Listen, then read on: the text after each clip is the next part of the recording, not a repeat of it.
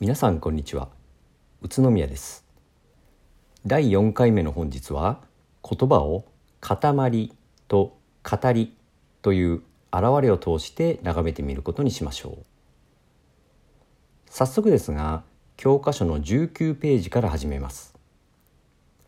ここで触れている内容は単純に言ってしまうと観察する立場が違うと物事も違って見えるというお話です。立場。専門的には尺度あるいは視点観点とも呼ばれますが見方や立場を変えると違って見えるという現象は当たり前のようで実はなかなか不思議な出来事でもあります。教科書で取り上げている例とは違いますが今お手元にペンまあ鉛筆でもボールペンでも何でもいいんですけれどもねそれがあったら手に取って眺めてみてください。ちょっと上に上げてみても回してみても同じペンですよね。では机の上にそのペンを置いて上からあるいは横からなどと見る角度を変えて眺めてみてください。やはり同じペンに見えます。さらにもう一度ペンを手に取って今度は自分がそのままペンを持った姿勢で立ったり座ったりしてみてください。すると周りの風景は下に流れたり上に流れたりしているようですけれどもまあ相変わらずペンはペンに見えますね。ここであれ？と思った方。うん鋭いですね。そう。先ほど私は見方を変えると違って見えると言いました。しかしその直後に見方を変えても同じに見えるという体験を皆さんにはしてもらいました。どっちが正解なのでしょうか？実はその答えは現在の最先端研究をもってしても出ていません。今のところどちらもありというしかないのです。不思議ですよね。ですが対話の素材言葉という側面に着目して分析してみますと私たちはその矛盾する在り方現れ方を実に巧みに利用しているということがわかります。例えば「りんご」という日本語の単語があります。まあこれを知らない人はいないと思いますね。そしてこの単語は誰がいつどこで話そうが書こうが聞こうが同じりんごです。当然辞書にも載っています。ところがリンゴを食べるといった場合とリンゴを剥くといった場合ではリンゴの意味が違います。前者はリンゴ全体が食べる対象ですが後者はリンゴの一部つまり皮が剥く対象です。残念ながらこの違いは辞書には載っていません。まとまりすなわち塊の大きさが変わると個々の塊の見え方が変わるのですここでは3つのひらがなで表記している「りんご」という、まあ、単語という塊に「食べる」とか「剥く」とかいう動詞を付け足してフレーズあるいは文と呼ばれる大きさにしてみるともともとのりんごの見え方が変わりました。この例と同じようにポカポカ容器といった場合とポカポカ殴るといった場合ではやはり同じポカポカという塊が微妙に変化をします。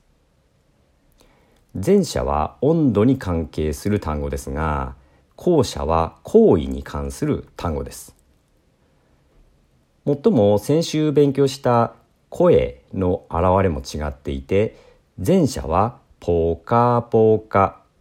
テー、コーコーコーというね、えー、音になるのに対して、後者はポカポカ、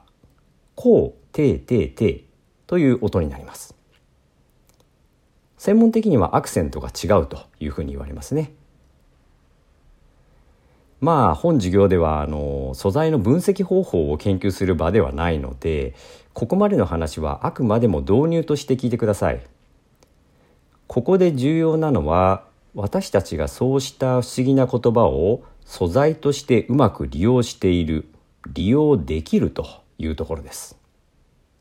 その利用の仕方が塊の大きさ尺度を変えるという方法です。ワーク3で取り上げている2つのワークがこれに匹敵します。次のページに記載のワーク 3A ですがこれらちょっとおかしな塊もそれぞれ小さい塊に分割してみるとまた違ったように見えてきませんか？お隣同士でまずはお好きなように区切りの線を入れてみてください。すると単なるひらがなの連続に見えていた塊が生き生きとした言葉の素材に見えてくるでしょう。塊を変化させるという点ではこのようなひらがなの連続を声に出すか出さないか色をつけるかつけないか暗いところで見るか明るいところで見るか大学で考えるか自宅で考えるかそして近くの友達と意見交換をするかしないかなどという状況の違いによっても見え方が違ってきます。今の時点で頭にクエスチョンマークがたくさん飛んでいる人私が次のようにちょこっとヒントを出すだけでも教科書の塊の見え方が違ってきますよ。例えば「裏庭庭庭庭庭庭庭鳥がいる」というあの言い方だとですねあの訳が分かりませんけれども「裏庭には庭庭には庭鶏がいる」というと何の話をしているのか見えてきませんか次の例も「すもももももももももももももにもいろいろある」っていうよりも「すももももももももももももにもいろいろある」というとうんなるほどと思いませんか実はこの塊の大きさを自在に変えるという方法は日本語に限らず他のどの言語でもできますもしお隣に自分とは異なった母語を話す人がいたらその人に教科書の例と似たような言い方がないかどうかあ確認してみてください。必ず見つかると思います。次はワーク4語りについてのお話です。ただしやってもらうことは先ほどの塊と同じようなことでしてえー、基本的には素材を変化させるということに過ぎません。わかりやすく言いますと塊を変化させるというのは主に大きさを変えること。語りを変化させるというのは主に並び方を変えるということです。まずは教科書の23ページを一読してください。読み終わったら次のページからの3つのワークに挑戦してみてください。まあ挑戦というほどでもないんですけれども、まあ、特に並べ方を意識して変えてみるというのが本ワークの特徴です。ワーク 4A は2つの塊を並べることによってまた新しい塊に変化させるという誰にでも簡単にできることです。でもこのように素材をあれこれくっつけたり並べ替えたりすることを職業とする人たちも実際にいますよ。コピーライターとか放送作家とか CM プランナーとか呼ばれている人たちがさまざまな分野で活躍していますが商品名やキャッチフレーズなどを考え出すことを使命としている人たちは間違いなく語りを利用しています。次のワーク 4B は古新聞とハサミがあるといいですね。もしこの音源を授業開講次元の前に聞いてる人は、ぜひ教室に新聞とハサミを持って行ってください。で、教室ではお近くの人と工作をしてみてください。えー、余談になるんですけれども、この作業はですね、あくまでも皆さんの体験に留めておいてくださいね。ちょっと意地悪な言い方をしますとですね、えー、この作業で出来上がった記事を SNS とかに投稿してしまうと法律に触れることになります。現在フェイクニュースとかいう困ったものがね出回ったりしていますけれどもこれはまさに語り方を悪用している実例です。素材は誰にでも簡単に加工できるものでもありますのでちょっとでも道を踏み外すと大変なことになってしまいます。例えるならば人間は水を飲まないと生きてはいけませんが飲みすぎると死んでしまうということです。あるいは車を運転することは誰にでもできますが使い方を間違えると事故を起こしてしまうということです。水も車も言葉と同じように人間が利用できる素材だと考えますと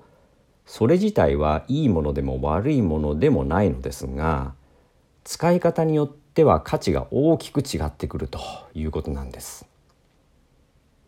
この点においても素材の使い方を知るということは私たちのとっても大切な行為になってくるでしょう。話がそれましたが最後のワーク 4C も忘れずにねやってみてください。やり方は 4B とほぼ一緒です。これはアナグラムとも呼ばれています